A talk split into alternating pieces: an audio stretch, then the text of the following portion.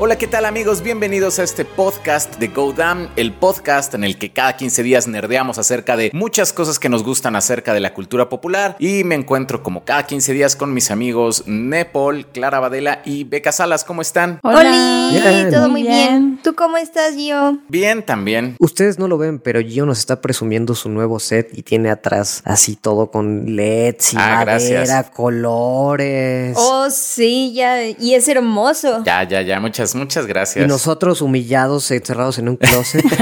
Los cómics se ven increíbles. Gracias, Es- gracias. Es genial. Muchas felicidades. Sí, Muchas gracias. Jamás pensé que yo pudiera pintar una pared, pero, pero eh, efectivamente creo que sí puedo. Oye, ¿y clavaste un clavo? Sí, pero, o sea, no se ve realmente, pero, o sea, si quitas como el, el logotipo, vas a ver que el clavo está como todo doblado. Afortunadamente sí se sostuvo, pero Bueno, eso es ganancia. Eso es ganancia. Sí. Son como de esas cositas que veías como muy de adulto y que cuando las haces es como, oh, mira, no pasa nada. No está en llamas. Ajá, te lo juro que es que estoy clavando algo. O sea, no, nunca me había visto como clavando algo en la pared. Yo sí soy súper malo para eso. Es como se dobla y no se queda pegado. Y encima se, le- se hace un hoyo en la pared. Entonces ya no puedes volver a poner un clavo ahí. Sí, sí, sí. Pero afortunadamente quedó y los errores creo que no se ven. Entonces ahí quedó. Te quedó hermoso. No, se ve increíble. Muchas gracias. Oigan, pues vamos a comenzar con las noticias antes de ir como de lleno a lo de Disney Plus, ¿no? Que Beca siempre tiene como unas noticias súper buenas. Pues es que están bien jugosas. Hay mucho chisme en el mundo del cine. Oh, Dios mío.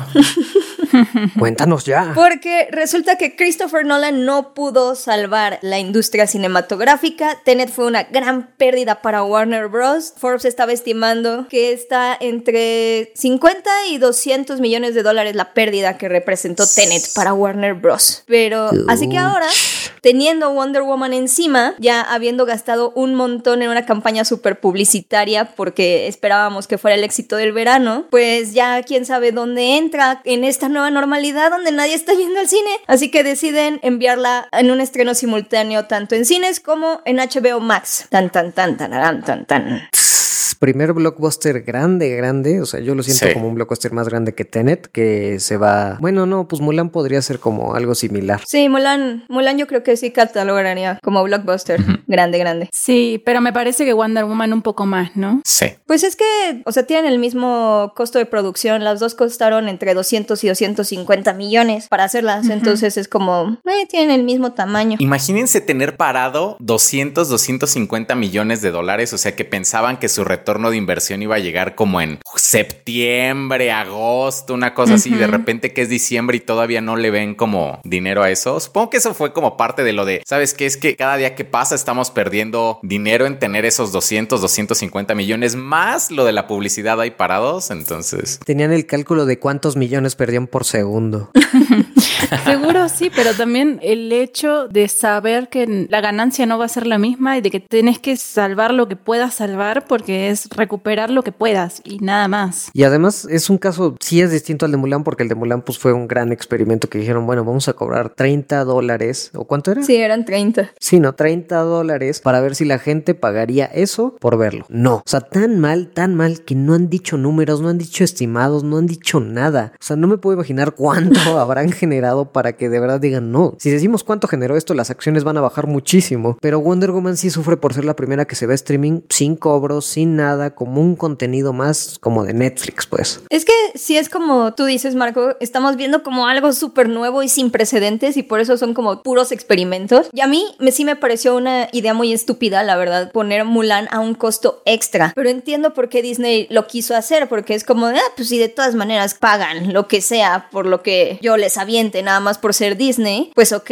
Ajá. Eh, 30 dólares más, ahí te va. Están muy acostumbrados a hacer los mil millones de dólares rapidísimos, o sea, ya se creían infalibles. Exactamente, ya es como, sí, sí, venga, venga. De todas formas, te voy a decir una cosa. El hecho de que sea la primera película y que pudieran decir, bueno, no funcionó, pero al menos cobramos los 30 dólares. Si esto lo hubieran hecho después, con el fracaso que fue Mulan, o sea, porque la película no es que sea buena. O sea, la verdad es que tiene una producción preciosa, pero es bastante, se- no sé, fea. sí, entonces como que imagínate que después de eso te digan, ah, bueno, pero para la próxima vas a tener que pagar 30 dólares. Y mira, si me sale como Mulan, la verdad es que no. Y es que se siente feo, ¿no? O sea, que estás comprando como el paquete de Disney Plus y tú dices, bueno, o sea, ya voy a tener como acceso a las películas y que aparte te pongan un costo adicional. Creo que también fue como, o sea, siento que la gente se sintió como estafada, ¿no? Así como, pues es que ya te estoy pagando como el servicio. Yo creo que como fue en una situación muy extraña, estaba empezando la pandemia, bueno, no empezando, pero ya llevábamos como tres, cuatro meses adentro, pues, o sea, sí llego a entender el que cobren extra porque dices, ok, es un lanzamiento de cine, tienen que recuperar costos de producción abismales, pero 30 dólares, no, o sea, es como cobren 10, cobren, no sé, algo mucho más económico. Entiendo que es una película de producción mayor, lástima que está pésima y es mal escrita, pero siento que eso de todas formas no les afecta mucho porque la mayoría de la gente la iba a comprar en el primer fin de semana antes de que hubiera reseñas, antes de que todo el mundo la criticara. Entonces que no hayan logrado ni en el primer fin de semana una cantidad buena, sí los humilló. Sí. Que bueno, Bob Chapek, el nuevo CEO de Disney, acaba de anunciar que Disney va a tener un evento muy importante el 10 de diciembre donde van a dar muchísimos anuncios. Ahí se va a anunciar lo de Disney Plus Star, que si quieren ahorita hablamos de eso porque es otra caja de gusanos completamente distinta.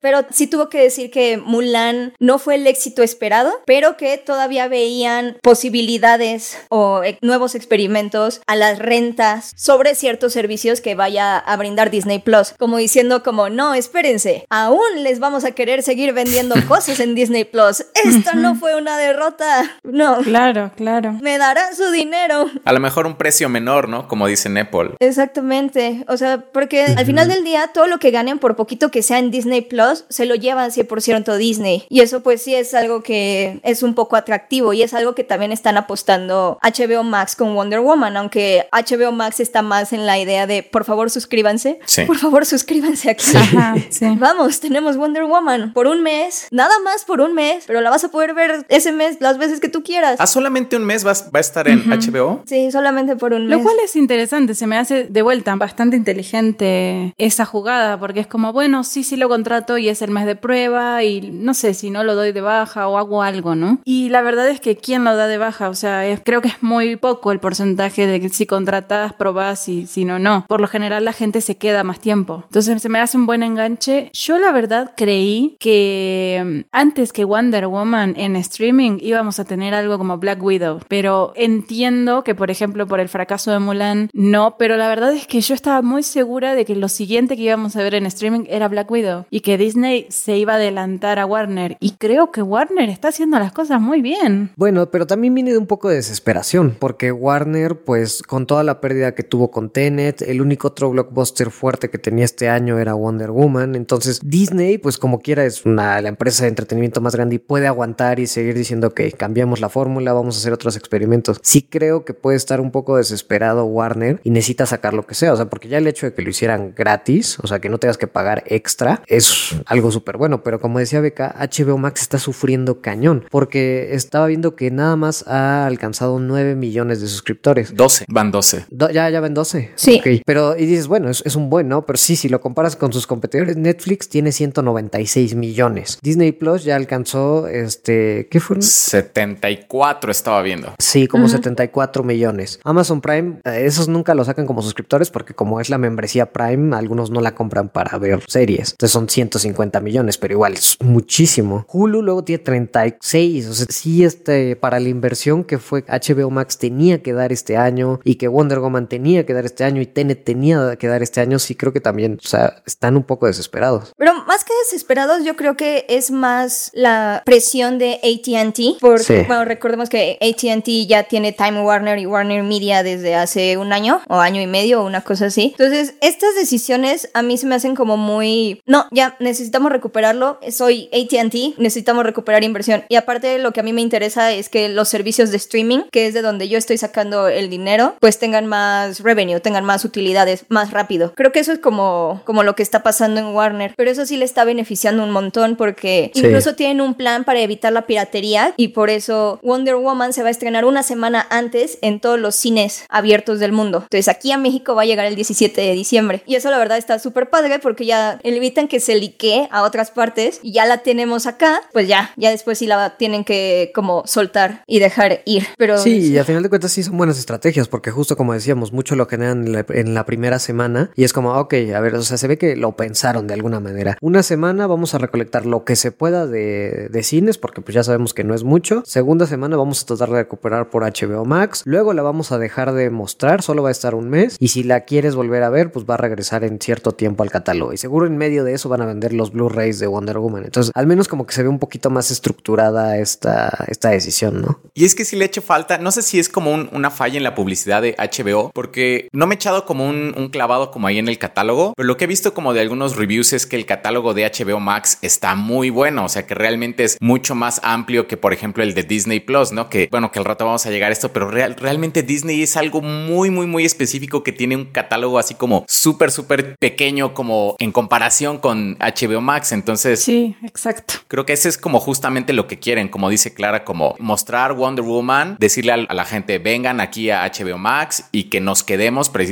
por la calidad del contenido. Creo que le están apostando mucho a que no lo conocemos y que una vez que la gente lo conozca, ahora sí ya nos vamos a, a suscribir. Que también luego Disney Plus suelta ciertas bombas que nadie ve venir, como el evento de Taylor Swift de Folklore, que es un documental tras bambalinas. Y eso pegó súper fuerte esta semana y fue como la gran, gran, gran sorpresa de Día de Acción de Gracias. Incluso lo mencionaban como el gran regalo de Disney de Día de Acción de Gracias.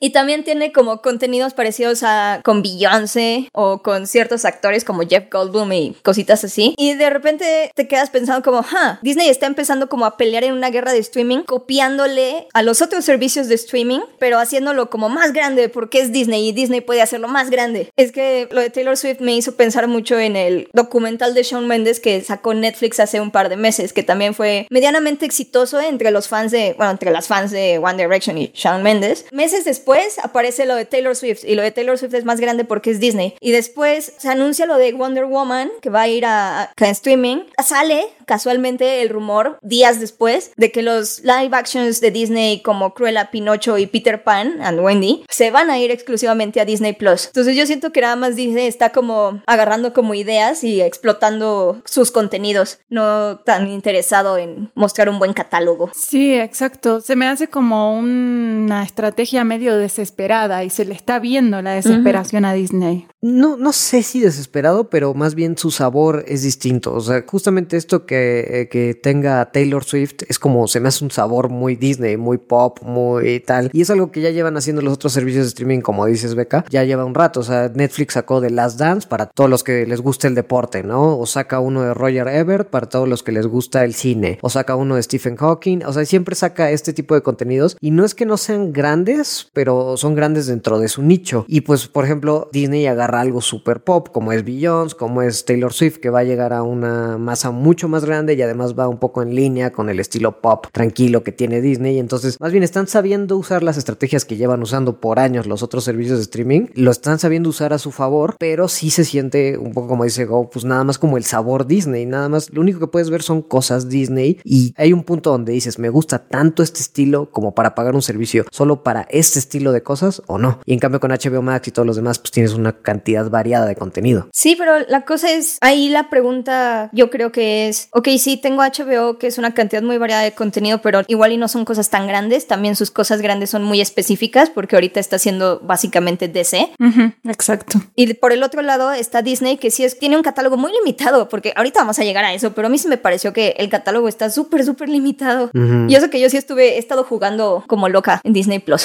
Pero bueno, pero ¿de verdad te vas a perder las bombas que está sacando Disney? Ajá, Esa sí. es como la pregunta. Y si sueltan algo fuerte, como Soul, por ejemplo, ¿de verdad se van a perder Soul? ¿O se quieren perder Soul? Y es que justo eso, ¿no? Disney se volvió este de eventos, como decías, un evento súper grande y lo hacía en todas sus franquicias cada año. Es, va a ser la película de Star Wars, va a haber dos películas de Marvel, va a haber una película de Pixar y una de Disney Studios. Son los grandes eventos que vas a vivir en el año. No es como algo continuo que los demás servicios de streaming sí lo tienen que hacer. Entonces como que Disney se puede ir a eso de, pues es que si no me contratas te vas a perder de un montón de cosas. Y es como justo el, el hype. No vas a saber de qué hablar en las fiestas. No vas a estar a la moda. Van a hablar de Baby Yoda y no vas a saber de qué están hablando.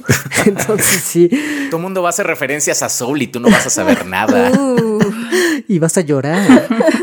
Sí, creo que se cuelgan un poco del de, miedo a perderte de eso porque Disney hace mames, hace mames todo el tiempo y grandes y generan miles de memes. Igual como está pasando, por ejemplo, con Mandalorian, ¿no? Ahorita cada nuevo episodio de Mandalorian está lleno de cosas, así como cuando salía una película de Star Wars o una película de Marvel. Entonces saben muy bien hacer ese tipo de contenido. Yo creo que también aquí la pregunta es, o sea, por ejemplo, las personas que solo pagan un servicio de streaming, ¿cuántas personas creen que sea Disney ese servicio de streaming? Yo creo que los que lo van o vamos a seguir como contratando son como los que tenemos a lo mejor uno más por ahí o alguno otro o así para poder complementar, porque si te quedas solamente con Disney como tu único servicio de streaming, la verdad es que no vas a tener mucho que ver porque el catálogo, pues, aunque te encante Disney, de todas maneras te lo avientas en poquito tiempo realmente.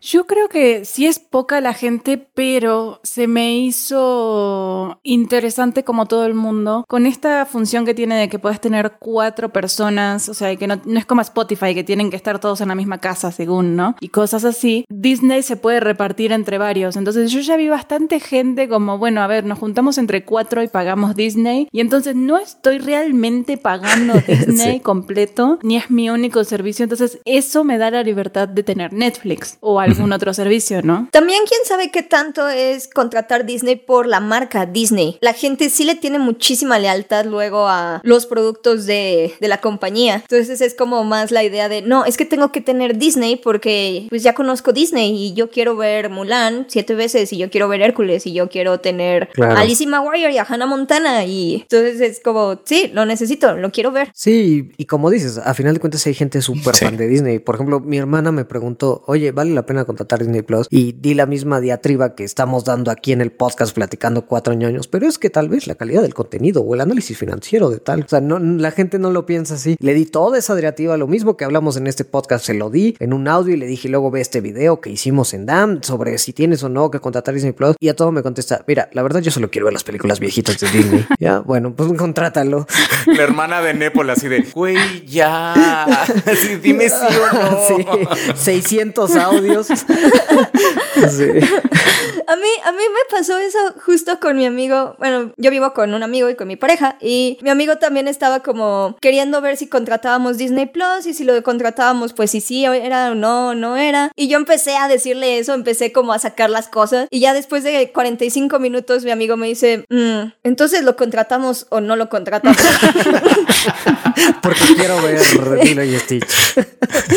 Lo único que me dijo fue como, yo quiero ver The Mandalorian. Ah. ya fue como, ok.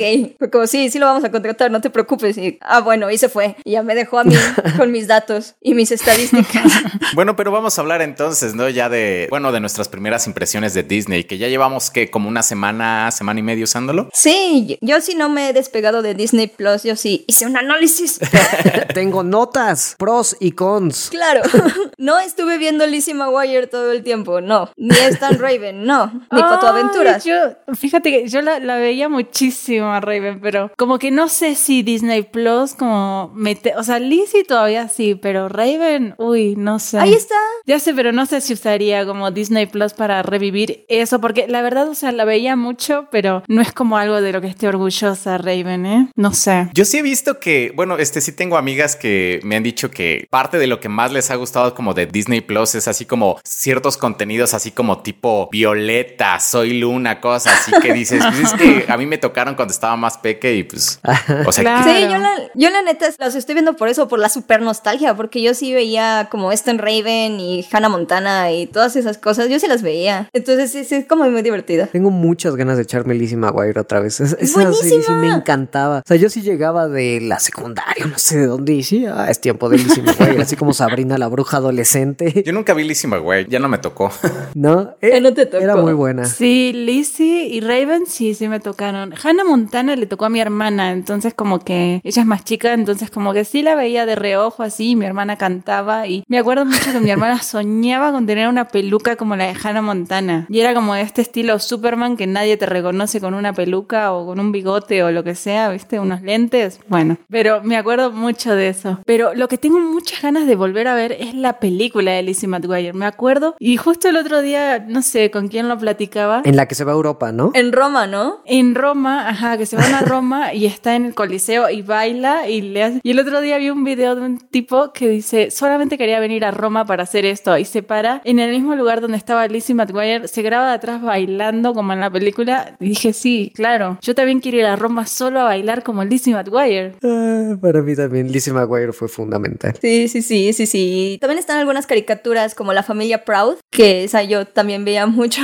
Oh my god, sí. Yo esta también la veía muchísimo. ¿De qué es esa? No, no lo ubico. Esa no, yo tampoco. Es de una familia de afroamericanos que se llaman los Proud y tienen a, la protagonista es una niña. Pero es como de todas estas cosas que salían en Sapping Zone Ajá. a principios de los 2000, en como pues programas para niños pubertos, adolescentes. Ajá, pero la pasaban tipo en la mañana. O en la tarde, just, no, justo como dice Nepal, en la tarde como para, ah, sí, los niños están saliendo de la escuela, sexto de primaria, primero de secundaria, Oh. ya van a comer, oh, ya está Sapping Zone. Y aquí Mm. están como todos estos sitcoms de niños de tu edad, ya sabes, con los que puedes conectar. A mí en Argentina, por ejemplo, me tocaron los sábados y domingos en la mañana. Entonces yo me acuerdo que si el domingo me levantaba temprano, me tocaba ver a la familia Proud. Órale, qué cool. El factor nostalgia está durísimo, ¿no? O sea, aquí- Sí, cañón. O sea, por ejemplo, también tienen cosas como noventeras, así como tipo Quack Pack y tienen a la tropa Goofy y cosas como...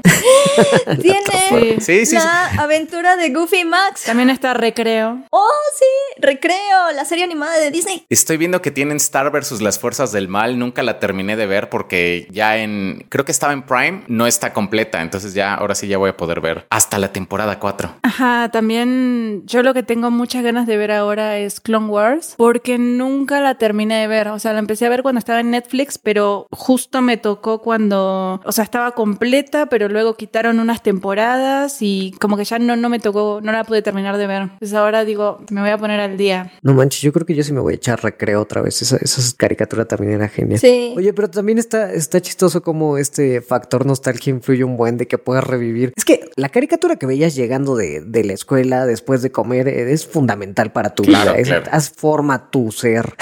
Entonces sí poderlas ver. Por ejemplo, yo me puse a ver la de X-Men, la caricatura, que a mí no me tocaba mucho y siempre la quería ver, pero nunca me daba con los horarios. Entonces dije, ah, ahora que lo tengo sí la voy a poder ver. Y como no le tengo ese cariño nostalgia, digo, híjole, o ¿Y esta... no te pasó que es aburrida? Es muy vieja, es muy vieja y aburrida, sí. ¿En serio?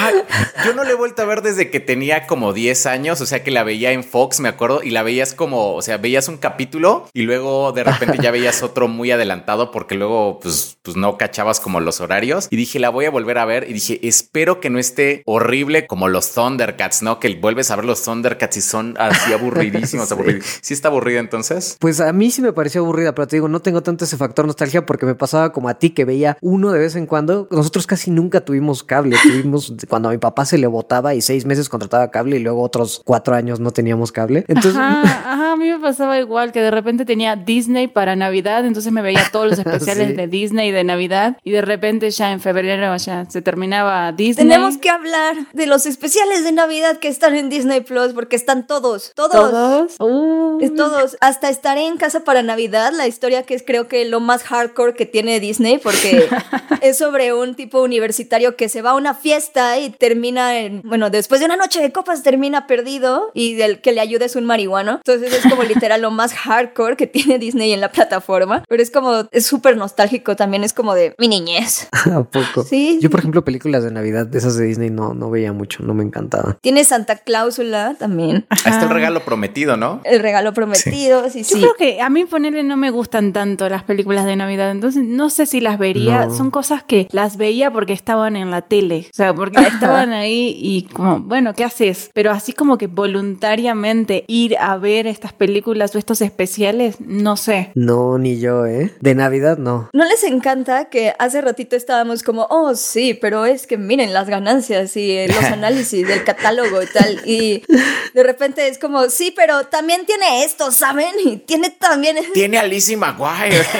y a X-Men. Y no puedo creerlo porque yo salía y, llegaba de la escuela y los veía. O sea, es como, la influencia de Disney es tan grande desde hace tanto tiempo que... Y saben muy bien cómo la nostalgia Sí, pega. no, lo sí. saben muy bien. O sea, güey, 76 millones de suscriptores en menos de un año es una barbaridad. o sea, Hulu que lleva cinco años en el mercado no ha logrado la mitad de eso.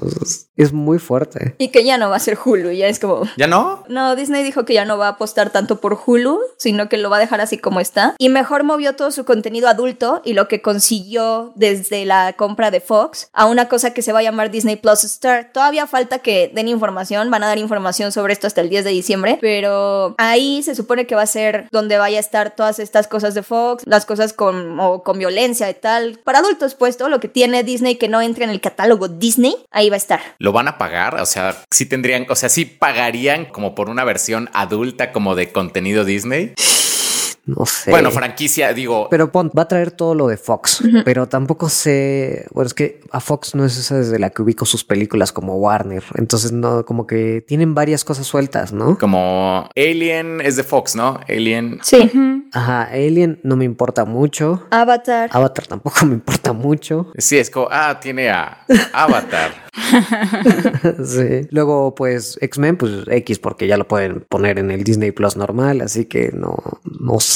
Logan, Deadpool. Sí. Que son las, las que no están aquí. Pero realmente, o sea, yo creo que para cuando. Bueno, también tienen Kingsman. Sí, también. Pero mira, la verdad es que yo creo que cuando salgan estas películas, y yo no sé si ya no vamos a estar yendo un poquito más al cine. Entonces, no sé, no, no sé si, si, o sea, yo creo que eventualmente va a haber mucha gente que va a terminar pagando este contenido. El tema es que sí siento como muy descarado el hecho como de, ¿lo querés? Pagame, ¿no? Como, sí. Mm, mira, lo tengo acá, ¿lo querés? Es que sí, sí tendría un catálogo enorme, enorme, enorme, porque son todas las series de Fox, todas las series de FX. Eso incluye también a series animadas súper exitosas como Padre de Familia, American Dad, Bob's Burger, bueno, Los Simpson, por supuesto, que sí son, sí son cosas de nicho, pero que son muy amadas y que tienen una fanbase bastante grande. O también todo lo de Alien, también ya es como súper nostálgico. También tienen un montón de películas que fueron muy buenas y que llegaron a los Oscars, como La forma del agua, por ejemplo. Entonces sí van a tener como un catálogo igual de diverso que HBO Max o incluso hasta más. Y ya junto con Disney, pues literalmente en una sola plataforma tienes el valor del 50% de la industria cinematográfica, porque eso es lo que vale ahora que Disney compró Fox. Eso es lo que vale Disney ahora. Entonces, es curioso que nos parezca un contenido limitado porque creo que muestra muy bien lo que hizo Disney con sus mega blockbusters, cómo limitó a la industria del, del cine. Y es como, no, solo tienes blockbusters, todo se reduce a unas tres franquicias que es Star Wars y Marvel. Y pues ya, ahora ve. Y justo eso, pero volviendo al contenido original o cosas de adulto, ¿cómo sintieron fuera de la nostalgia y de las cosas que vieron de X-Men no envejece bien y tal me encanta y la sigo viendo y siento lo mismo que sentía cuando era adolescente, diciendo, a ver, ahora voy a consumir contenido nuevo. Soy un adulto, ya saco la basura, vamos a ver algo para mi edad. O sea, ¿qué sintieron ahí buscando algo nuevo que ver? Porque yo, por ejemplo, les cuento, vi la de Jeff Goldblum y creí que iba a ser, es como un semi documental donde ponen un famoso investigando alguna cosa de la cultura o de la cultura pop. Entonces, este, nada más en el primer capítulo por decir, dice, voy a investigar qué onda con los fans de los tenis que gastan miles de dólares en tenis. Y ya dura como 20 minutos, realmente no exploran bien nada del tema y nada más vive de que Jeff Goldblum es medio cagadillo y tiene carisma y listo. Y no sé, o sea,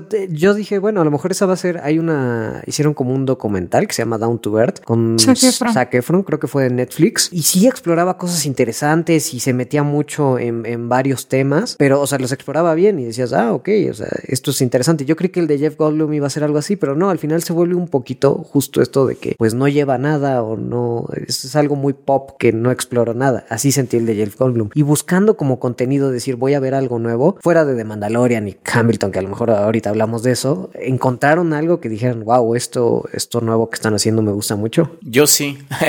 ¿Sabes qué encontré que me gustó mucho? Bueno, que no sabía que estaba ahí. Encontré como varios como documentales acerca como del detrás de cámaras o, de, detrás de escenas como de cosas Disney, así como de parques, el documental de, de Howard Ashman, de lo de el que hizo eh, la música de La Sirenita y La Bella y la Bestia, como todas esas cosas que yo dije no sabía que las quería ver, pero realmente realmente ahora sí las quiero ver. Y sí hay un montón de cosas, o sea, hay como de cómo funcionan como los parques, este de hay, hay como uno como de coleccionismo, de que está de que hay una persona que está buscando como objetos de las películas y la verdad es de que, o sea, por un lado sí digo, no, sí, maldito Disney, el imperio, pero la verdad es que sí me gusta mucho la marca, o sea, realmente me gustan mucho las películas Disney. Entonces, pues a mí sí me interesa como ver todo esto. Digo, no sé qué tanto me tarda en verlo, o sea, igual te lo avienta rápido, pero eso es algo que sí me gustó mucho. Yo lo que encontré que me gustó mucho, mucho fueron los Spark Shorts, que estoy muy enojada con Disney porque estos Spark Shorts son como pequeños cortes que hacen el equipo B de los animadores de Pixar, entonces es como su versión un poco más experimental. Y la verdad es que están muy muy bonitos. Ahorita hay seis cortos, de ahí todos están en Disney Plus, están muy muy interesantes porque como todos estos animadores tienen diferentes orígenes, no son exactamente de, de un mismo lugar, sino que tienen diferentes razas, incluso a veces ni siquiera los cortos están en inglés, sino que es como en chino, hay uno en chino. Están súper bonitos y eso es como algo muy muy nuevo que me gustó mucho encontrar. ¿Cómo se llama? Tienes que buscarlo, literal entras como a la pestañita de Pixar, ya ven que tienen como pestañitas que es como Star Wars, Marvel, Disney. Hay una de Pixar, ahí entras y luego luego aparecen. Y son cortitos, son como de 10 minutos. Lo único que me enoja es que hay uno que es sobre salir del closet que se llama Out y es como un homenaje a la, a la, pues a la comunidad LGBT y ese no está, es el único Spark Short que no está en Disney porque ¿A poco? ¿En serio? pues ya saben, los gays no están en Disney, los gays no entran a Disney. Fíjate que e- eso de lo LGBT, yo también vi el documental de Howard Ashman porque me lo recomendó Go y está muy bueno. O sea, porque sí, es alguien que no tenía ni idea que existía y te enteras de cómo creó la música mágica de las películas que vimos de niños, como La Bella y la Bestia, La, la Sirenita. Y o sea, y lo ves y dices, wow, obviamente Disney elevando a su talento y mostrándolo en su mejor forma, pero hay un tema que así nunca lo mencionan nada de que Howard Ashman era gay, pero me dio mucha risa cómo trataron el tema porque pues en todos los documentales de alguien que era gay lo tratan porque fue una parte importante de su vida por la represión que surgió, por la- los que lo rechazaron, por, o sea, al final de cuentas siempre tratan la homosexualidad porque fue algo pues pivotal, ¿no? En su formación. Y en el de Howard, nada, o sea, sí lo aceptan bien, sí sale como con su esposo o con las parejas que tuvo, pero como que nunca se menciona nada de eso, e incluso tienen el tema de que Howard Ashman tenía sida, entonces, lo bueno, sí tienen cosas buenas ahí que dicen. Creo que ni siquiera mencionan la palabra SIDA, ¿eh? Le llamaban, o sea, the gay cancer en, en, en esas épocas. Es como, no, una enfermedad que llamaban the gay cancer, pero creo que no mencionan el SIDA. Sí, creo que no, ¿verdad? Es que es muy gracioso porque es como, ya aquí está Howard Ashman con su compañero. sí, con el que muy, muy amigo, vivieron juntos muchos años, eran muy, eran muy cercanos, no, eran muy amiguitos. El amigo de tu tío. Es el amigo que vive con tu tío desde hace 40 años. El mejor amigo.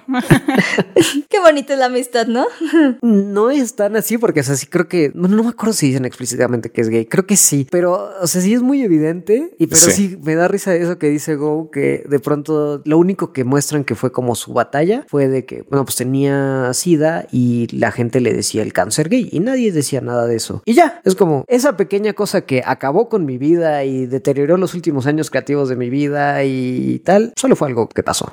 No, y aparte que es un periodo en la historia súper horrible donde se ve que al gobierno estadounidense le valía dos cominos la salud de una parte importante de su ciudadanía. Pero no, qué bonito es Howard Ashman, ¿no? Y compuso muchas cosas. Aunque sí, o sea, lo que sí vi es que sí mencionan que cierta parte de La Bella y la Bestia estaban como diciendo si, si realmente le estaba como hablando como de su sexualidad a través de, de la canción de The Mob Song. Eso sí lo mencionaron y creo que fue el único punto que se me hizo un poquito más como... Pero sí tienes razón, pero luego, luego lo desacreditan porque hagan de cuenta que dicen que Jafar, porque de las últimas cosas que compuso fue la canción de Jafar, y ven que Jafar gana y le empieza a quitar todas las cosas que ganó Aladdin una por una, ¿no? Le quita su dinero, le quita su novia, le quita su poder, le quita su guapura, no sé, le va quitando todo. Y entonces algunos de los animadores que trabajaban de cerca con él decían, esto nosotros honestamente lo vemos como una pues, especie de alegoría a lo que él sentía con el SIDA, porque él perdió su voz, perdió su memoria, ya no podía trasladarse a hacer lo que amaba, que era su trabajo. O sea, así eh, como que los animadores estos empezaban a decir, esto fue algo muy importante el SIDA para él y todo lo que pasó alrededor, y lo metió en su trabajo. Pero después de que dicen eso, sale una señora que nunca sabes quién es, nunca dicen ni es su mamá ni nada, y dice, no, no, no, no, yo no creo que haya metido nada de su trabajo gay, casi, casi dice,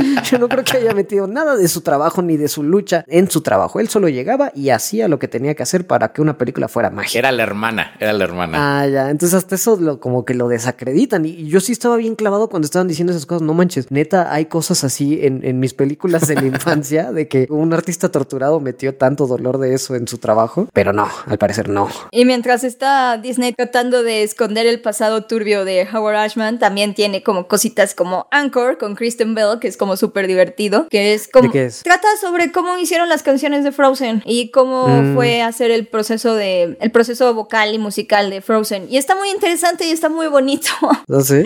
sí porque Kristen Bell es muy divertida entonces es como sí Disney tiene todas estas cosas pero también tiene cosas muy buenas Sí. Que esas cosas están buenas, o sea, ese contenido se me hace muy interesante y sí es algo muy único y original que tiene Disney, que es poderte mostrar el detrás de cámaras de, de todo lo, lo grandioso que es Disney y como que te mete un poquito más al mundo Disney como ya que sos adulto ya puedes entender un poco y saber más, pero realmente se les hace suficiente como para la plataforma, o sea, realmente no es lo único que uno ve, ¿no? O sea, por ejemplo, a mí ese tipo de contenido me gusta una vez cada tanto. Yo la verdad soy más como de documentales, pero por ejemplo porque este todo lo de National Geographic, o sea, eso sí me llama la atención y sí lo, lo veo y, y la verdad es que para mí sí es un gancho, pero o sea, cada quien tiene como sus cositas, pero no se me hace como que incluso a pesar de la nostalgia y todo, no se me hace que sea suficiente. O sea, se me hace algo como que ves por la emoción un tiempito y ya después querés ver otra cosa. Es que lo que sí, como creo que lo dijo Beca, te los puedes acabar rapidísimo. o sea, Ajá, por ejemplo, los documentales de estos de detrás de cámaras de Disney, si te pones así un fin de semana a verlos, pues a lo mejor te los echas todos. Yo entré a la sección de National Geographic y vi como 10 documentales. Sí, es, hay poquito. Lo único que está, bueno, está interesante, esa yo ya la había visto. Deberían ver Cosmos si no la han visto, la de Neil deGrasse Tyson. Antes estaba en Netflix, después la quitaron, pero es muy buena. Ese es como un microdocumental,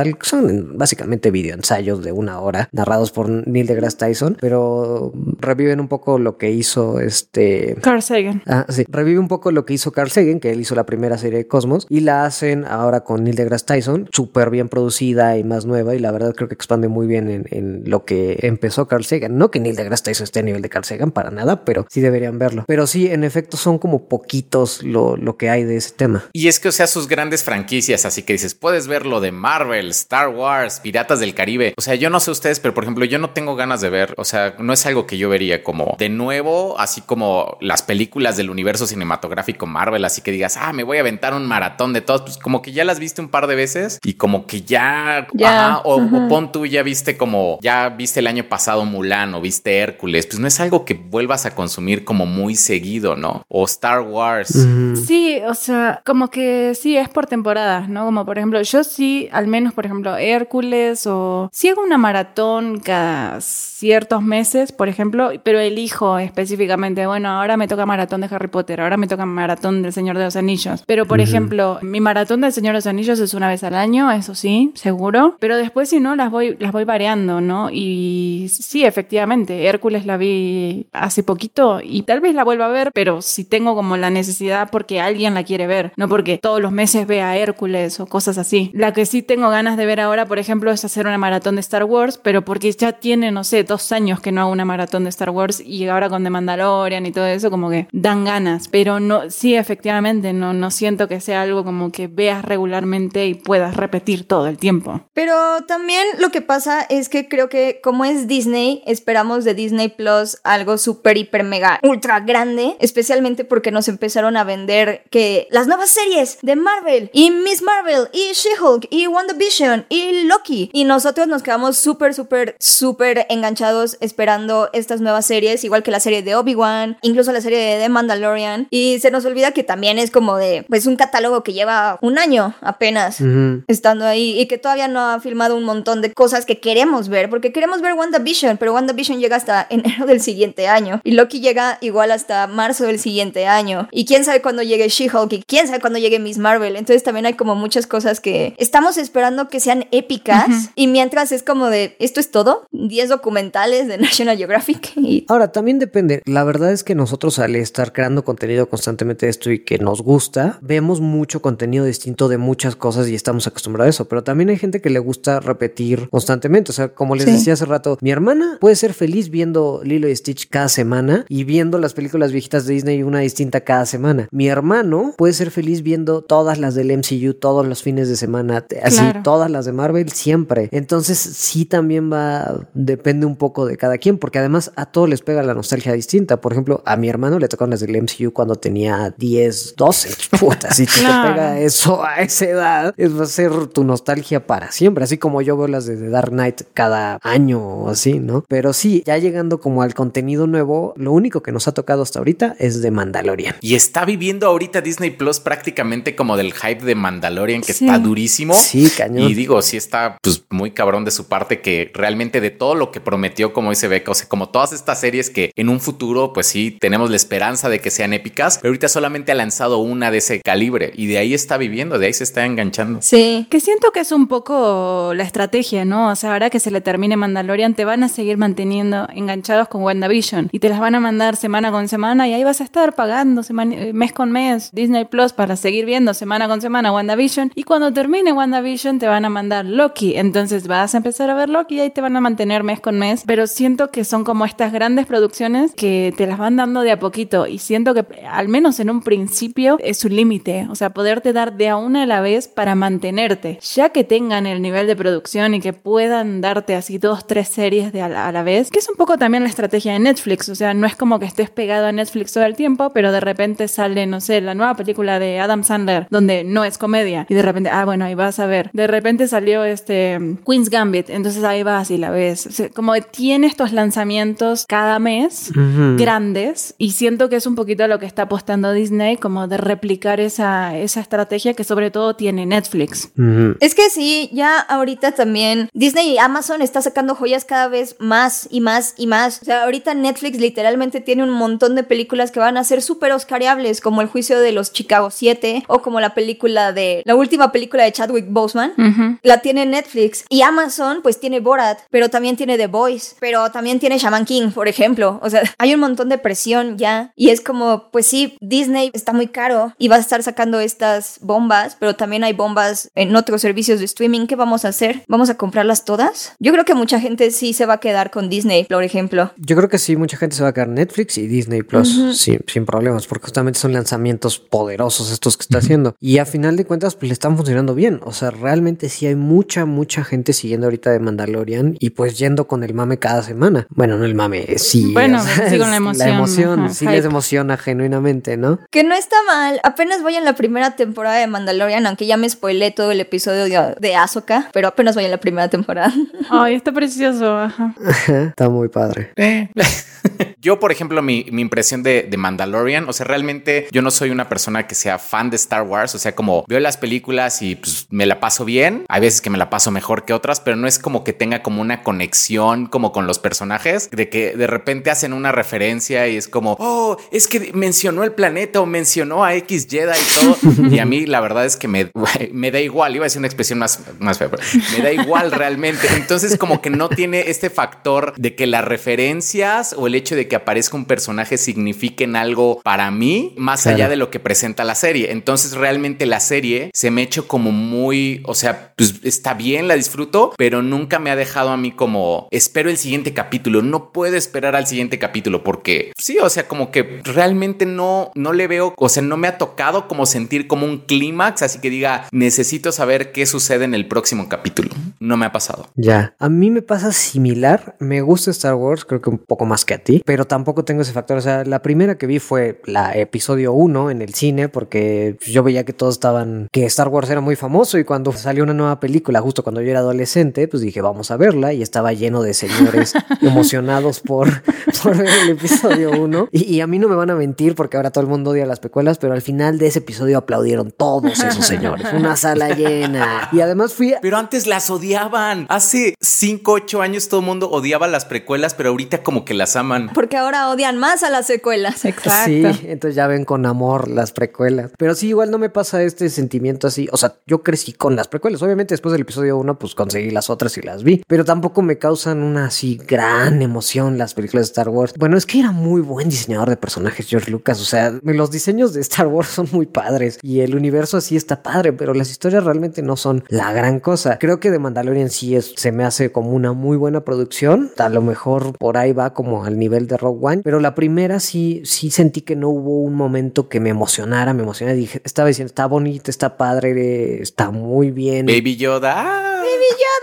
¡Ah! Ay, yo les voy a decir una cosa, o sea, la verdad, yo la pasé súper bien, o sea, cada vez que aparecía Baby Yoda, yo no les puedo explicar cómo gritaba de ternura, o sea, pero cada vez, ¿eh? Cada vez durante las dos temporadas, cada que aparece Baby Yoda, a mí se me sale un grito, no sé qué son estas mariposas en la panza, no, no sé, tengo... Tu útero se alborotó. Mi útero está alocado, las hormonas... Cuando sale con su caldito, cuando se toma su Sí, caldito. está poca madre. La mejor escena en todo Star Wars es cuando Baby Yoda detiene el lanzallamas y luego con su manita le hace shu. Ajá, y luego se desmaya, sí. Sí, se sienta y se cae dormido. Esa es la mejor escena que ha habido en Star Wars. No, yo a mí, a mí cuando se estaba comiendo los huevos de la, del- de la lagartija esta, que esos huevos eran los últimos de su especie y yo se los estaba comiendo, no, eso lo amé, lo amé locamente, está cagadísimo. Oye, pero así que como nunca los contó, nunca dijo así como, oye, como que yo tenía otros 10 hijos. ¿no?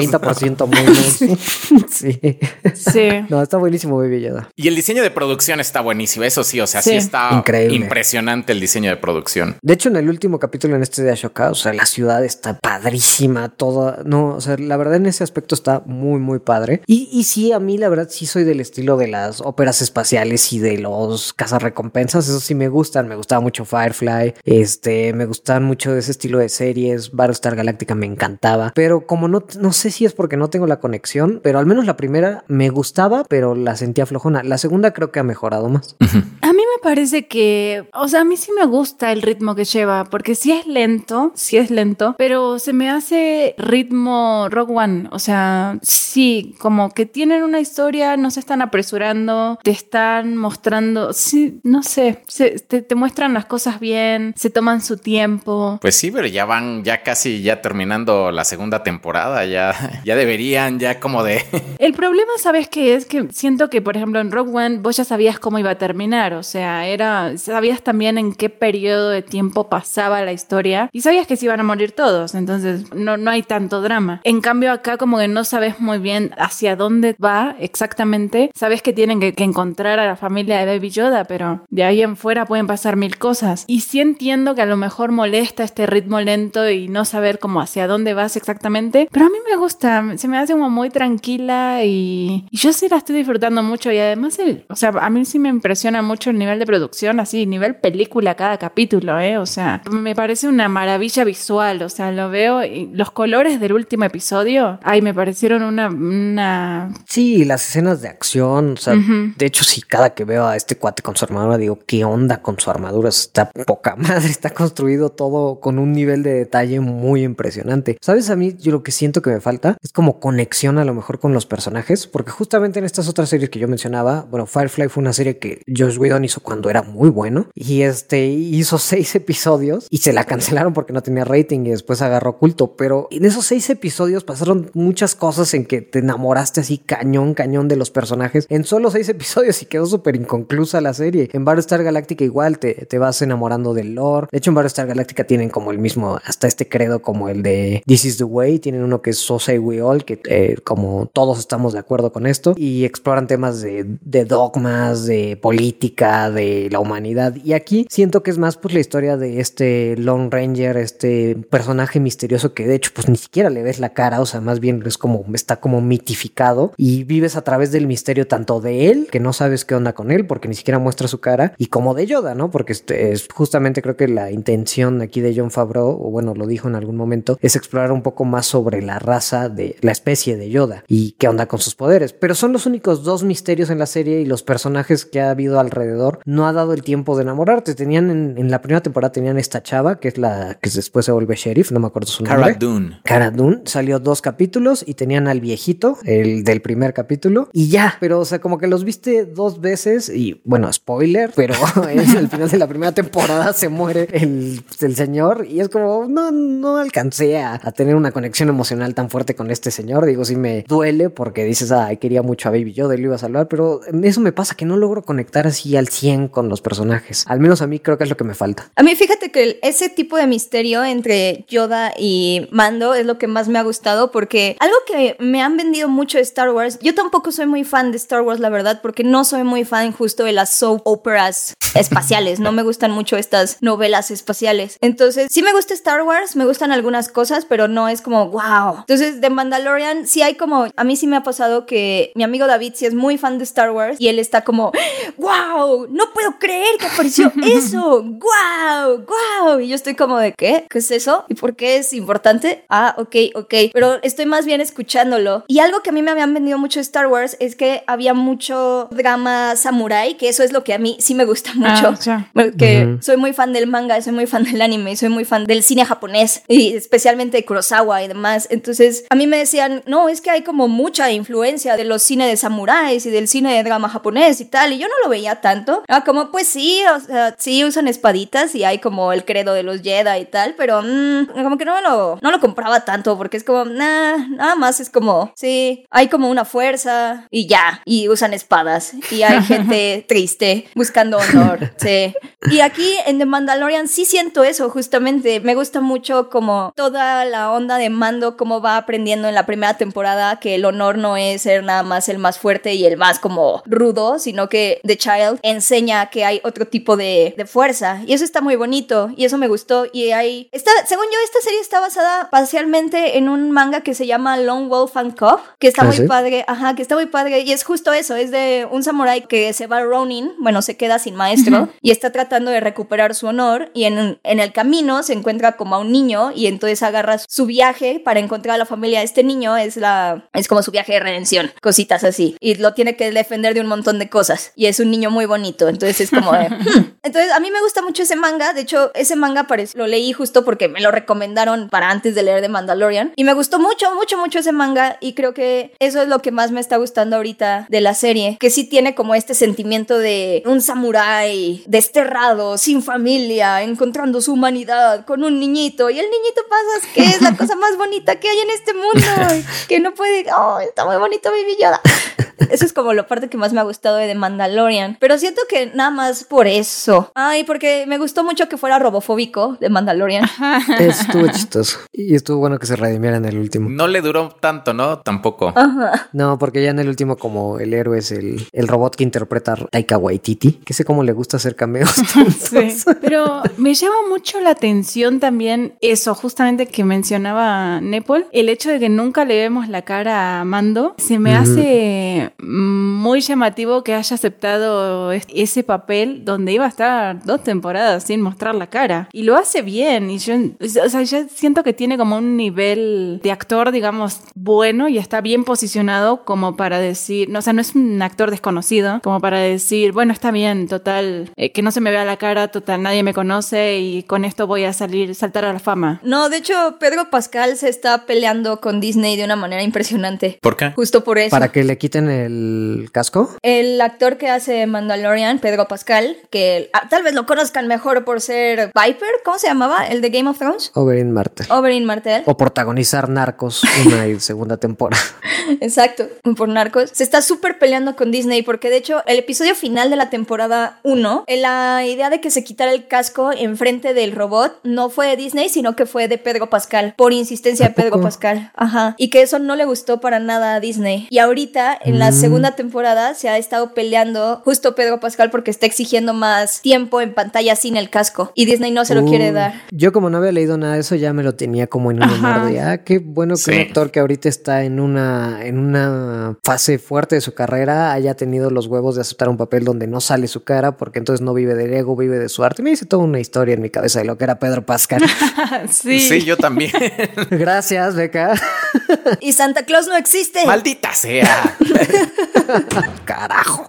¿Saben qué me gustó mucho? Esto sí, o sea que realmente sí, a través de la interacción con Baby Yoda, o sea, sí realmente formas una conexión. Creo que con el único que he hecho una conexión es con Mando y sí como que sí identificas como sus estados de ánimo y eso es muy difícil porque no se le ve la cara, la voz está como modificada, o sea, no es su voz, su voz, sino, o sea, tiene como hay como un filtro robotzoso que les, como les encanta usar esto en, en, en la franquicia de Star Wars. Entonces, o sea, sí el hecho de que esté soportando una, una serie bajo, o sea, digo, en, en, en sus hombros está, está muy interesante. Sí, sí habla de que No, y es, es un buen nivel de actuación, o sea, porque sí, con solo su voz, este, logra bastante, e incluso a veces cómo mueve la cabeza como para que te des cuenta de cierto contacto visual o, o cómo mueve la- su cuerpo, los hombros y todo, logra transmitir muy bien emociones en una armadura súper gigante. Entonces, la verdad, muy bien ahí de Pedro Pascal. Lástima.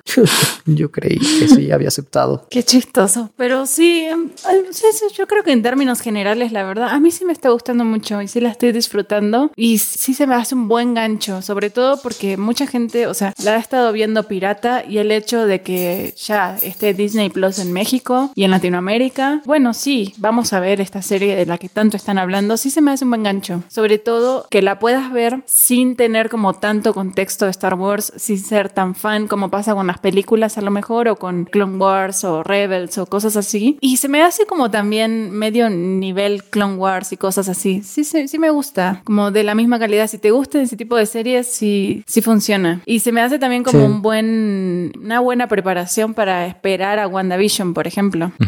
A lo mejor también a mí lo que me pasó es justamente que no, yo no la vi pirata y había tanto hype de que era una serie de un nivel impresionante y de que realmente como que había revolucionado algo Disney y cuando la vi, pues Ajá. no sé muy bien qué me esperaba, pero a mí, por ejemplo, estas historias del honor y así, la verdad no soy muy fan de, de, de nada de eso. Entonces como que el misterio de mando no se me hace tan interesante y más porque como que lo van cambiando, es como, sí, no sabías de los Jedi y es- son unos hechiceros y tenemos una gran batalla con ellos milenaria. Que eso, eso yo no lo puedo creer porque todo se sitúa 30 o 40 años después de, de, las, de la sextalogía, ¿no? De la primera saga. Ajá. Sí, es después del episodio 6, pero no pasa tanto, o sea, no pasa tanto tiempo después del episodio 6, según yo, ¿no? Mm, mm. No, no eran como No. 30 o 40 años. La verdad no sé, estoy, ahora estoy dudando mucho. No sé, no creo que haya pasado tanto porque sale un personaje, digo, no voy a hacerle spoilers aquí a Beca, pero Gracias. en, en la segunda temporada sale así como un vistazo de un personaje que salió en, en la, en el episodio 6 y pues digo, a menos que no envejezca, digo, no sé, no conozco la, la raza, ¿verdad? No, bueno, bueno, pues sí, o sea, no pasó tanto tiempo y de repente es como cuando Baby Yoda usa sus superpoderes, de repente es como, ah, oh, he escuchado rumores de eso. Ajá. Exacto. Mm. Sí. No, no lo creo. Es en esas inconsistencias me saca de onda porque, como dices, de pronto dice, no sé, hizo algo mágico, algo que no entiendo. Siguiente episodio le dice a alguien que la fuerza te acompañe, haciéndose pasar por un rebelde. Entonces sí sabes lo que es la fuerza, Mando, ¿o no? Sí, a mí me pasó lo mismo, sí, sí, sí. No, no te entiendo, Mando, ¿sabes o no sabes? Y de pronto saben de los Jedi. Ni siquiera los Jedi ya se conocían cuando estaba el Imperio, porque en el primer episodio ves a Han Solo diciendo, a Jedi, ah, sí, era como una religión antigua, ¿no?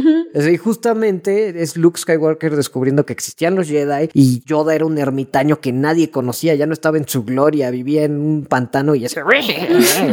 Entonces, como que no era como famoso y todos hablan de los Jedi. A veces Mando sabe de los Jedi, a veces no. A veces sabe de la fuerza, a veces no. Esos como temas que a mí me vuelven loco a esta serie. Sí, eso me molesta. Sí, es como todo un mito, ¿no? O sea, finalmente uno porque veía a la realeza en las películas, pero fuera de eso, hay tantos planetas y tantas civilizaciones y tanta gente. que no, o sea, todo esto pasa porque todos estos lugares no tienen ni idea ni hay tanta comunicación. Como que eso es un poco lo que justifica, ¿no? En eso estoy de acuerdo, pero el problema es que Mando mismo tiene inconsistencias en que a veces dice que no tiene idea qué hace el monito y a veces dice que la fuerza te acompañe y a veces sí sabe de una cosa y a veces no. O sea, siento que con Mando tienen muchas Mm. inconsistencias ahí. Y aparte, Mando no les corrige. O sea, es que es como, oh, a los otros tipos que dicen, oh, no sé qué es eso. Oh, he escuchado rumores. Como el negrito, ah, ¿cómo se llamaba? El tipo... Eh, Carl- ¿Cómo se llamaba Carl el- Weathers, el... ¿Sí él? Sí, el, ¿El del que gremio? es el compañero de mando, ajá, el del gremio. Apollo Creed espacial. Eso. Bueno, no, es que es lo que me molesta porque Apolo Creed espacial es lo que dice. He escuchado eso. No sé qué sea. Y Mando ya había dicho que la fuerza te acompañe y ya sabía lo que era la fuerza y no se lo corrige, no le dice, ah, es la fuerza. Ya, no sé. Eso me, me, me vuelve loca. Y aparte tan fanático religioso, o sea, Mando se supone que es como súper, súper religioso, o sea, porque, oh Dios mío, Sí. te quitaste el así como, ya no me hables nunca más en la vida, y, y que no sepa que el credo de los, de los Mandalorians, que sus enemigos eran los Jedi, y que no sepa Sí. así como a fondo quiénes son los Jedi o qué es lo que hacen, es, o sea, me... Eliminaron a tu gente, dude. Literal fue un genocidio. Va descubriendo él mismo cosas que él tendría que saber y eso es lo que molesta. Bueno, pero también te lo pintan en un inicio como, bueno, era un huérfano y eso es lo único que conocía y como que, bueno, como en toda religión, ¿no? Pero sí lo adoptó un clan. Sí lo adoptó un clan. No es como que creciera él solito Sí. aprendiendo poco a poco cosas. No, no, por eso digo, pero como en toda religión, eligen exactamente qué partes te cuentan y qué no. Entonces, como que si estaba muy encerradito en su burbuja, es probable que no sepa todo y no le hayan dicho todo y nada más se la creyó y sí, this is the way y ya. No, yo, yo insisto que es un problema de escritura, porque al final de la primera temporada le explica la forjadora, no sé cómo se llama, la Mandalorian güera, la que tiene su Ah, sí. ってた。La forjadora le explica que los que pueden mover cosas con la mente son los Jedi, que no es algo de del bebé Yoda, sino que son los Jedi y ya le explica todo esto de que tuvieron una guerra milenaria. Episodio 2 de la segunda temporada dice, no sé qué onda con él. Su especie puede mover cosas con la mente. A ver, o tienes una memoria de dos semanas, mando, o, por favor suelten la exposición de una manera más coherente. Yo estoy seguro que a lo mejor en los comentarios alguien nos va a decir, no, no, no, eso está perfectamente justificado porque si tú lees el cómic en tal páginas, ahí se ve claramente que tal, tal, tal, y es a lo mejor un Sí. contexto que no tenemos, pero yo creo que... Lo sentimos. Yo creo que la serie tendría que explicar eso, o sea, o sea, Sí, claro. yo creo que las películas y las series están hechas para personas como, o sea, que la misma serie y la misma película te dé como la información que necesitas como para este disfrutar de la serie y de la película. Y eso incluye el hecho de conectar como con los personajes y todo, o sea, que no puedes como basarte simplemente en, oh, hizo una referencia como a tal cosa para decir, ah, está como buenísima como la serie. Y entonces es lo que yo digo, no creo que esté tan bueno, o sea, realmente está bien, está disfrutable y todo, pero creo que me pasó como a Nepal, tal vez como que muchos la vieron antes y se armaron como un hype enorme, así de que está buenísima, es lo mejor que le ha pasado a Star Wars. Y pues yo la vi, pues, pues no, o sea, realmente yo no creo que sea así buenísima, ¿no? Es que los Easter eggs deberían ser justo un extra para que los fans fans Sí. los disfrutaran, pero no deberían estorbar para una persona que no necesariamente es fan de Star Wars. Eso no debería impedirle disfrutar al 100% la historia de The Mandalorian. De hecho, vi el episodio de Ashoka porque a mí, por ejemplo, no me hizo ruido ni me quedé como tan, oh, no lo entiendo, hoy necesito el contexto Sí. de episodios anteriores. Se me hizo algo súper contenido, más como para presentarla a ella que para seguir la historia de Mando. O sea, no tuve como la necesidad de ver los episodios anteriores de, de la temporada 2 para entender como el problema, lo que buscaba, cómo iban a ayudar a Ashoka. Y eso, no sé, como que me hizo pensar como, hmm, Pero es que así están escritos, ¿no? O sea, cada capítulo es medio independiente, una historia y un problema y alguien a quien ayudar y más o menos eh, haciendo eso te dan una pista de para dónde seguir. Entonces es como ayudo a alguien, vos me ayudás, me decís a qué planeta tengo que ir y eh, está bastante contenido. Sí, porque sí tiene, sí tiene este formato de que cada capítulo es una aventura distinta y son independientes, tipo de casa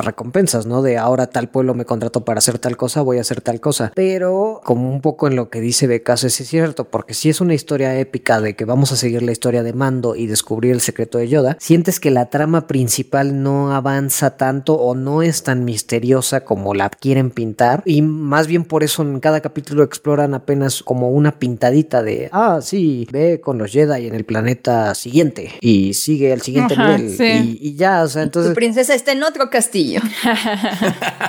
exactamente, exactamente. Entonces, pues, o sea, sí me gusta, pero no siento que sea tan profunda ni tan misteriosa como lo que quieren contar. Y creo que es una, una limitación que va a tener John Favreau, porque John Favreau, pues, la verdad es que tampoco es tan buen ni director ni escritor. O sea, lo mejor o lo más exitoso que tuvo fue Iron Man. El libro de la selva. El libro de la selva, que insisto que a mí me parece también muy tibia esa película. Y luego El Rey León, que es un remake a calca. O sea, John Favreau no es como que sea un creativo escritor muy competente. Es alguien que sabe muy bien cómo agarrar una franquicia y darle un rumbo interesante, pero sin entrar tan profundamente. O sea, es como un buen director para Disney. Tiene un programa de cocina, yo no sabía. ¿En serio? Sí.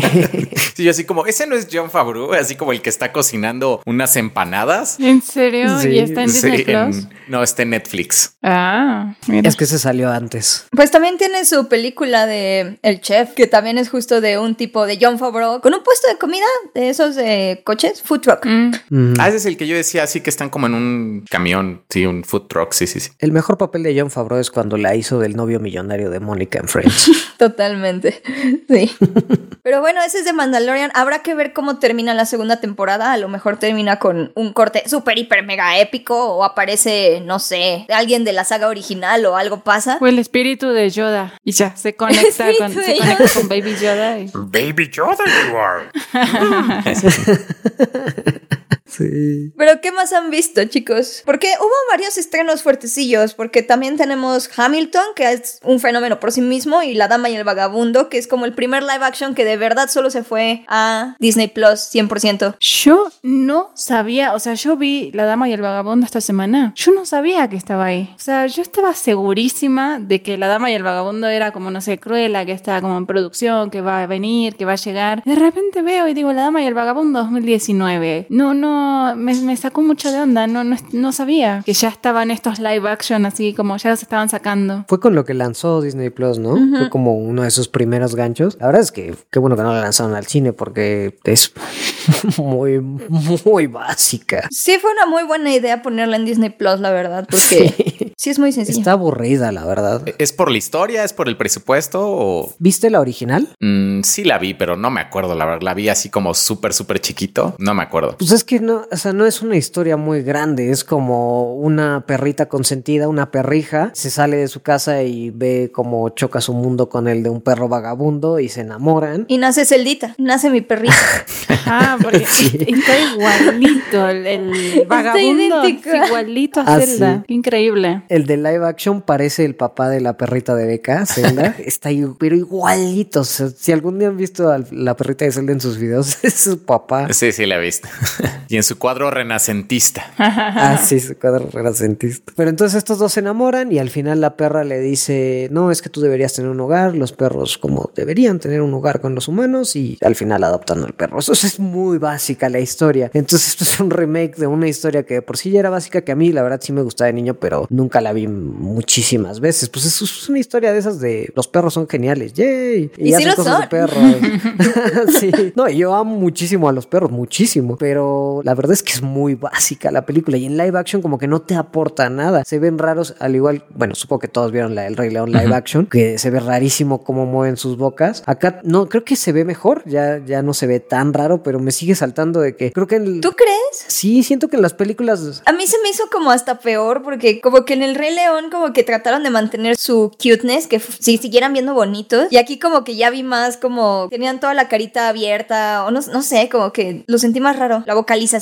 Sí, yo sentí que más bien en el Rey León como que no tenían emociones, como que nada más abrían la boca arriba, abajo, arriba, abajo y aquí hacían un poquito más de expresiones. Y aquí hace tanta gesticulación que se ve raro. También, tal vez puede También ser tiene que ver que la mandíbula de Pero lo- es como estilo noventero, lo que decía Goku. O sea, es, es como estilo de película noventera de perritos y animales, como que funciona, no sé. Siento que hasta las películas noventeras lo hacían mejor hacer hablar a los perros con eso que les ponían como mantequilla. Ay, no creo. ¿En serio?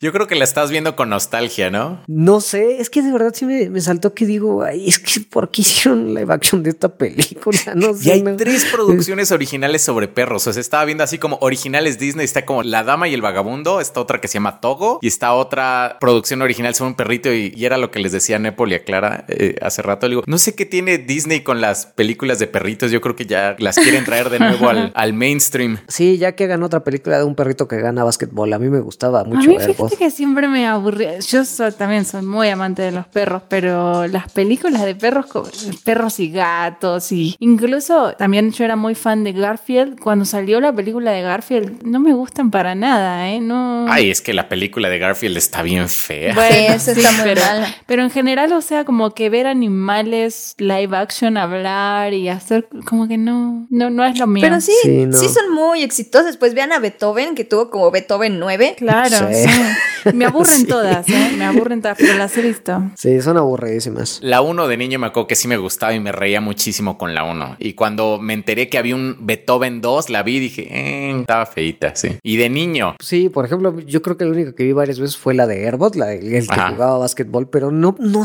no sé por qué, porque es, es, es aburrida, es nada más eh, como el perro le ponen los botines y, oh, en ningún lado del reglamento dice que un perro pueda jugar básquetbol y el árbitro se queda así de, oh, no puedo argumentar contra esa lógica y juega básquetbol y ya. O sea, son básicas, pero sí, no, ojalá no se vayan por ese rumbo. La dama del vagabundo, la verdad, se me hizo muy aburrida. Sí, está feita. Y lo otro fuerte que también, bueno, la otra carta fuerte de Disney en Estados Unidos, aunque aquí en México creo que no se vio tanto, como que no lo están promocionando y a la gente como que, bueno, al menos en mi círculo yo he visto que como que no está pegando tanto, es Hamilton, pero está muy buena, ¿no? Está increíble Hamilton. Es de lo mejor que he visto este año.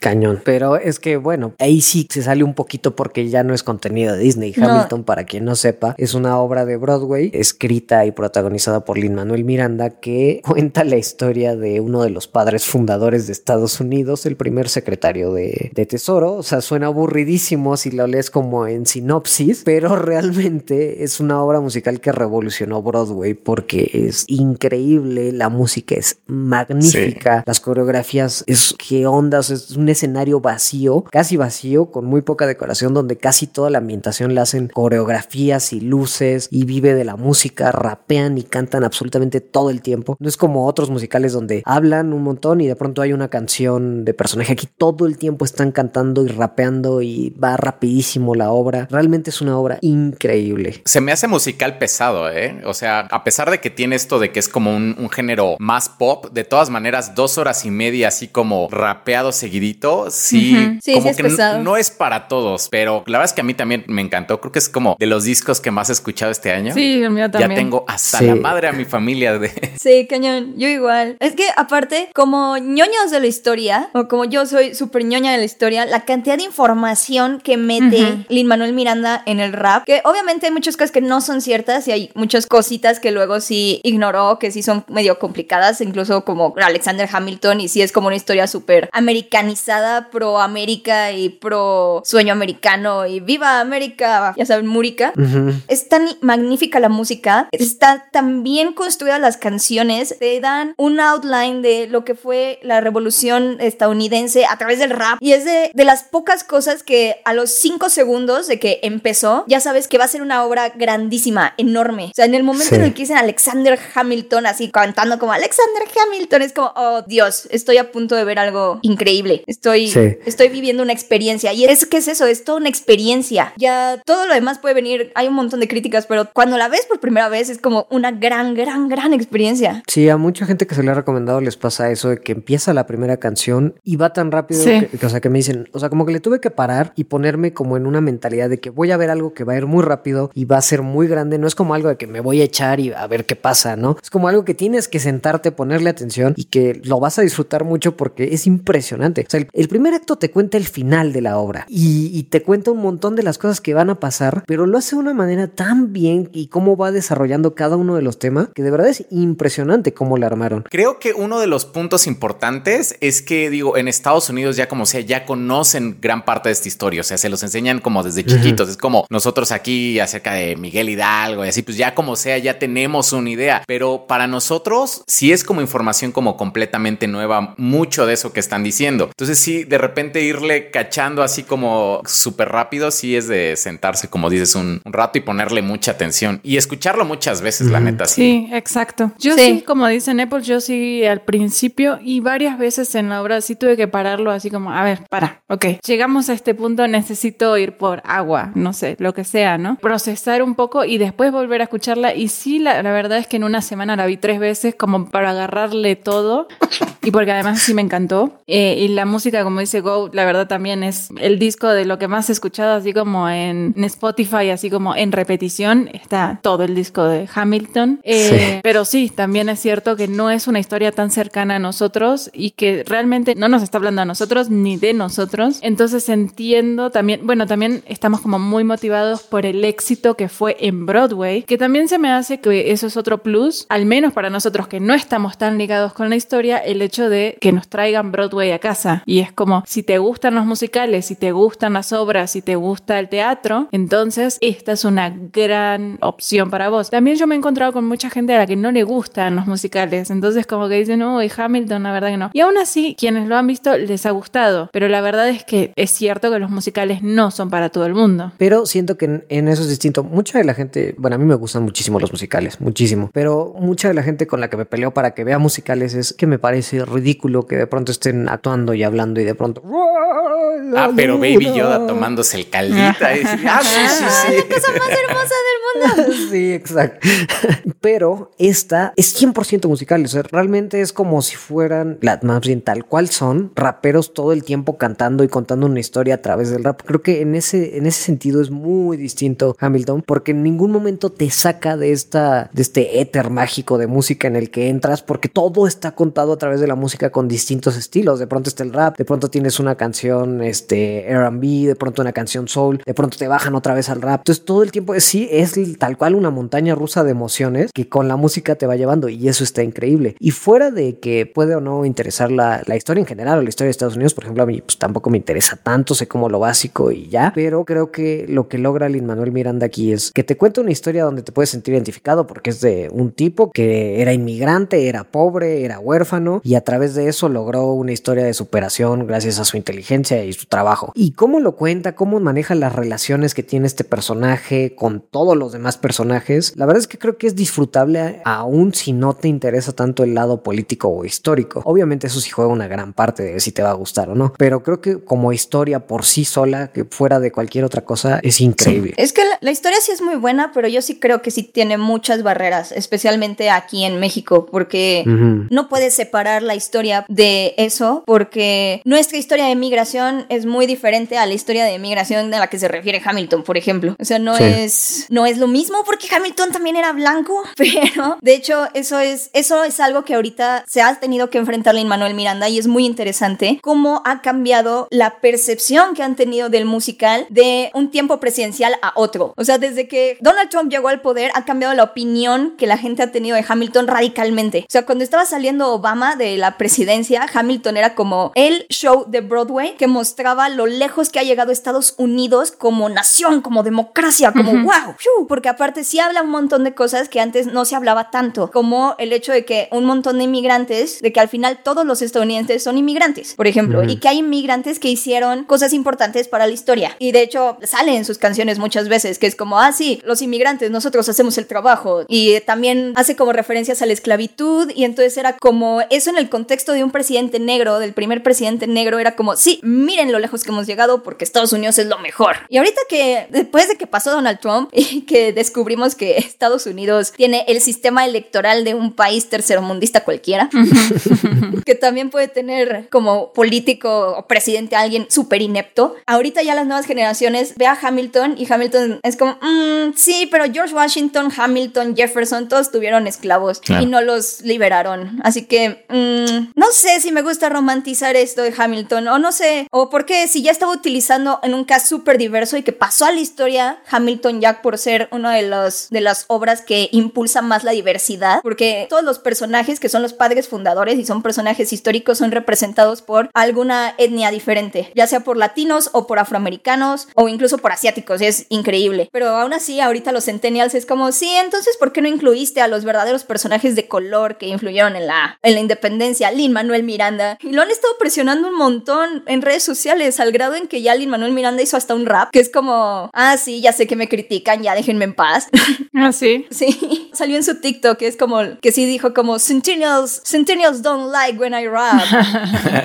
ah, lo voy a buscar, no lo había visto. Sí, al rato te lo paso si quieres, porque sí, es como muy gracioso. Pero ya salió Lin Manuel Miranda a decir como, chicos, traté de hacer lo mejor que pude. Ya creé esto, que es una cosa magnífica, jamás antes visto en Broadway. Denme un descanso, por favor. Pero a mí es como lo que más me ha sorprendido de Hamilton, que a mí me encanta, me encanta la historia, pero ver cómo cambian las opiniones, dado los contextos sociales, es como súper, súper sorprendente y es porque justo a Hamilton no lo puedes quitar de ahí, porque al final del día pues es una historia sobre los padres fundadores de Estados Unidos, pero sí, no sé si es como tan ñoño. Está súper bien eso, porque además justamente obliga un poco al discurso a inspeccionar lo que hizo, o sea, parte de lo que hizo Lin Manuel Miranda fue poner de nuevo a los padres fundadores de moda y eso se hace que evalúen a los padres fundadores. Hubo un montón de entrevistas después de Hamilton donde se quejaban y decían, pero es que los ponen como, ponen a Thomas Jefferson como un dueño de esclavos y, así, así decían en los programas. Bueno, es que era un dueño de esclavos y, veías a, la... No solo eso, ese dude tenía una pequeña esclava que era, ay, es que me molesta mucho, pero que la gente lo sepa. El dude tenía una esclava que era una niña y la tenía en un ático como Harry Potter. Y ahí la tenía. Y aún cuando empezó a, liberar esclavos, no la liberaba a ella, fue la que liberó al último. Y era una niña como de nueve años. O sea, fue una, fue asco de persona. Ajá. Washington tampoco liberó a sus esclavos y, fue hasta. Dejó en su testamento que cuando se muriera su esposa fueran liberados sus esclavos, pero en su vida no los liberó. Y o sea, y parte de lo que hizo Lin Manuel en ese momento fue poner en luz todas estas cosas. Y justamente, o sea, algo muy interesante de Lin Manuel Miranda es que dijo: A ver, leyó una biografía de Alexander Hamilton y dijo: ¿Qué onda? Todos los padres fundadores eran aristócratas dueños de esclavos súper ricos desde un inicio. Y este fue un tipo de las Islas Caribe que era pobre, era huérfano y se volvió una figura súper importante para Estados Unidos y no hablan de él. Entonces como que quiso contar una historia de inmigrantes a través de este personaje, no necesariamente porque él diga Alexander Hamilton hizo todo bien en su vida, sino porque dijo, este es el como el, el inadaptado de los padres fundadores del que nadie habla y voy a contar mi historia de inmigración a través de él y lo que hizo de organizar la historia de Alexander Hamilton para contar eso y la verdad es impresionante, o sea, a mí me gusta mucho eso que logró. Yo sí veo como muy positivo que a través como de esta historia hace que muchas otras personas, o, sea, realmente, por ejemplo, yo no sabía quién era Alexander Hamilton o que estaba como en el billete de 10 dólares o así, pero a partir de esto, o sea, ya como ñoño, como buen ñoño, me puse como a leer acerca de que, ay, mira, o sea, tuvo tantos hijos y su esposa y todo esto. Y creo que si, si, si me pasó a mí, que ni siquiera vivo en Estados Unidos, yo creo que también muchas personas de allá dicen, bueno, vamos a echar con un vistazo más de cerca como a nuestra historia. Y de hecho, creo que sí es algo bastante positivo. Sí están estas dos, dos puntos de que realmente está, eh, son personas de diferentes etnias que están romantizando una historia de blancos. Y de hecho, el, elenco lo sabe. De hecho, en una entrevista, el, el, que interpreta a Jefferson dice: Pues sí, o sea, pues sí, estoy en Hamilton y mucho Hamilton y todo. David Dix. No, no me acuerdo el nombre, la verdad. Sí, él. Sí, David Dix. él este, dijo que una semana antes de, de que se estrenara Hamilton, que un policía lo detuvo, así como por hacer nada, o sea, que realmente que se veía sospechoso porque era negramente sospechoso. y dice, entonces, dice, entonces es como, o sea, sí, mucho Hamilton y ve hasta dónde estamos llegando, pero una semana antes me pasó esto y una semana después me puede volver a pasar. Claro. Entonces no es como que solucione Hamilton como el problema racial tan arraigado que tiene Estados Unidos, pero yo, casi de opinión, creo que sí lo lleva como un buen, o sea, creo que es un buen paso. Sí, claro, porque lo trae a la luz y abre la discusión en, todos lados y eso es lo que está buenísimo. Pero me parece muy importante lo que mencionaba Beca del contexto, porque si es cierto que en un momento se ve así como, mira qué tan lejos llegamos y de repente de un momento a otro se ve como, este es el ideal y es como, a ver, ¿cómo? O sea, estamos regresando y sí es, o sea, sí veo muy positivo que se lo critique, pero la verdad es que se me hace también una obra como hasta de divulgación de la historia y pues un poquito educativa, ¿no? El hecho de que, bueno, si te interesó, te pongas a buscar, yo también me puse a buscar así como, ¿de verdad las hermanas, este, ¿cómo se llaman? Skyler, como que eran solamente estas tres, de verdad, ah, no, sí, sí tenían hermanos, no era como su única función, pero bueno, pone eh, en... Y muchos esclavos también. Exacto, ¿no? Y como que bueno, pero decís, bueno, pone el tema como de la mujer y el rol de la mujer como la hermana mayor y, y mi función es casarme y etcétera, etcétera, etcétera. Como que también creo que se le está exigiendo demasiado a una obra de Broadway que tiene como dos horas y media en la que tenés que ver qué es lo que vas a contar y cómo lo vas a contar para que sea teatralmente atractivo y qué es lo, o sea, la gente no lo ve tal cual, o sea, como estás viendo a las personas ahí y las estás identificando y lo estás viendo como un trabajo de Lin Manuel Miranda, a lo mejor no le estás exigiendo lo mismo o no tenés la libertad como con las películas, por ejemplo, que decís, bueno, sí, pero es ficción, bueno, sí, te muestra algo, pero bueno, lo tuvo que modificar porque la magia del cine, ¿no? Y siento que se le está exigiendo mucho más a esta obra porque no conocemos Broadway. Aunque desde siempre se le exigió, porque, bueno, en la semana leí un dato curioso, que cuando salió la obra de Hamilton, hubo un grupo de historiadores que se súper indignó por todas las partes que no son verdaderas o que, o que están como mal contadas, pero se súper indignó al punto en el que uno de ellos hizo su propia obra de Broadway, o su propio musical. Ay, qué oso. Ese musical era sobre Lin Manuel Miranda en un tipo de historia de los fantasmas de Scrooge. Ya ven que lo van visitando en la noche. Como Lin Manuel Miranda es la noche antes de su primer estreno. Y lo empiezan a visitar un montón de fantasmas de negros y de esclavos y de gente de, de la independencia. Y entonces le van como diciendo, y pusiste este dato mal, e hiciste este dato mal, e hiciste este dato mal. y que Lin Manuel Miranda con- contaba cosas como, pero me basé en el libro de este señor. Y el fantasma, debiste haber buscado libros de escritores afroamericanos. Cositas así. O Lin Manuel, bueno, la leí y al final decía Lin Manuel Miranda, oh no, ¿qué he hecho? Y al final uno de los, uno de los, de los fantasmas le dice, lo que has hecho es desinformar a muchísimas generaciones sobre la historia de Estados Unidos. Así como tú fuiste desinformado. Y es como, ¿qué está sucediendo? Pues, o sea, es que justamente ese es el punto. No estaban informados antes, no, no es como que. Exacto. Y a mí, justo como dice, como dice Clara, se me hace como exigirle además a alguien que ya hizo un trabajo extraordinario en muchísimas otras áreas. Con la música y la historia, oh por Dios. Con la música, con la inclusión de gente que, o sea, que el hecho de que todos los padres fundadores hayan sido interpretados por gente de color, este, eso es algo, tienes que tener unos huevotes para hacer eso, porque se le pudo venir la gente encima por, no puedo creer que Washington sea negro, pero lo hizo tan bien que no hay manera, no hay manera de como criticarle esas cosas. Y ahora pues ya las vemos fáciles, ¿no? Pero cuando él lo hizo, o sea, estaba haciendo algo impresionante. Y ahora sí, pues en revisionismo y, y lo que quieras, y si lo ves históricamente con este punto, ¿no? Coincide con este punto porque en ese momento ya estaba casada Angélica. Es como, se me hace como hasta un poco... Hay, hay unas críticas súper válidas, justamente como lo de si alguien se queda con la romantización de Alexander Hamilton, no está bien. Pero hay otras críticas que son como estas que dices de los historiadores que le buscan hasta el más pelo, que se me hace como, no seas barato, o sea, hizo algo impresionante. Sí, exacto. O sea, es como las adaptaciones de los libros. O sea, Sí, es- tranquilos. Sí, o sea, es una adaptación, justamente. Y, como siento que a lo mejor no estamos tan acostumbrados a las adaptaciones de la historia. O a lo mejor en el cine sí, pero tampoco son tan populares las, las películas históricas, creo. Así no tiene el impacto que tuvo Hamilton. Pero a fin de cuentas creo que hace un buen trabajo tanto de adaptación como de contar la historia, de divulgación, a lo mejor un poco de educación, pero bueno, finalmente es una obra de teatro, entonces tampoco le puedes exigir que eduque a toda una generación o, o culparla de que desinforme a toda una, a, a toda una generación. Yo creo que a nivel de producción y música es una cosa maravillosa, creo que la tienen que ver, porque además incluso como la, el proceso creativo que hay detrás y, y el talento es muy impresionante. Sí. Muy, muy. Si ven algo en Disney Plus, que sea eso, que no es contenido original de Disney Plus, pero hey, véanlo. Oye, pero, o sea, sí, sí es muy importante que lo hayan puesto. O sea, hay muchísimas personas que simplemente escuchaban el disco como con la letra, como para ver de qué se trataba. O sea, pero sí había muchas personas en el mundo que hacían eso. Entonces, o sea, que realmente lo podamos tener al alcance ahorita con Disney Plus, pues yo creo que sí. Es genial. Vale la pena, sí. Sí. Especialmente porque ha sido como también de las obras más cotizadas de tenías que apartar tu boleto con un año y medio de anticipación si querías ir y de todas maneras estaban carísimos. Llegaron a costar mil dólares por boleto. Eso o sea, es demasiado.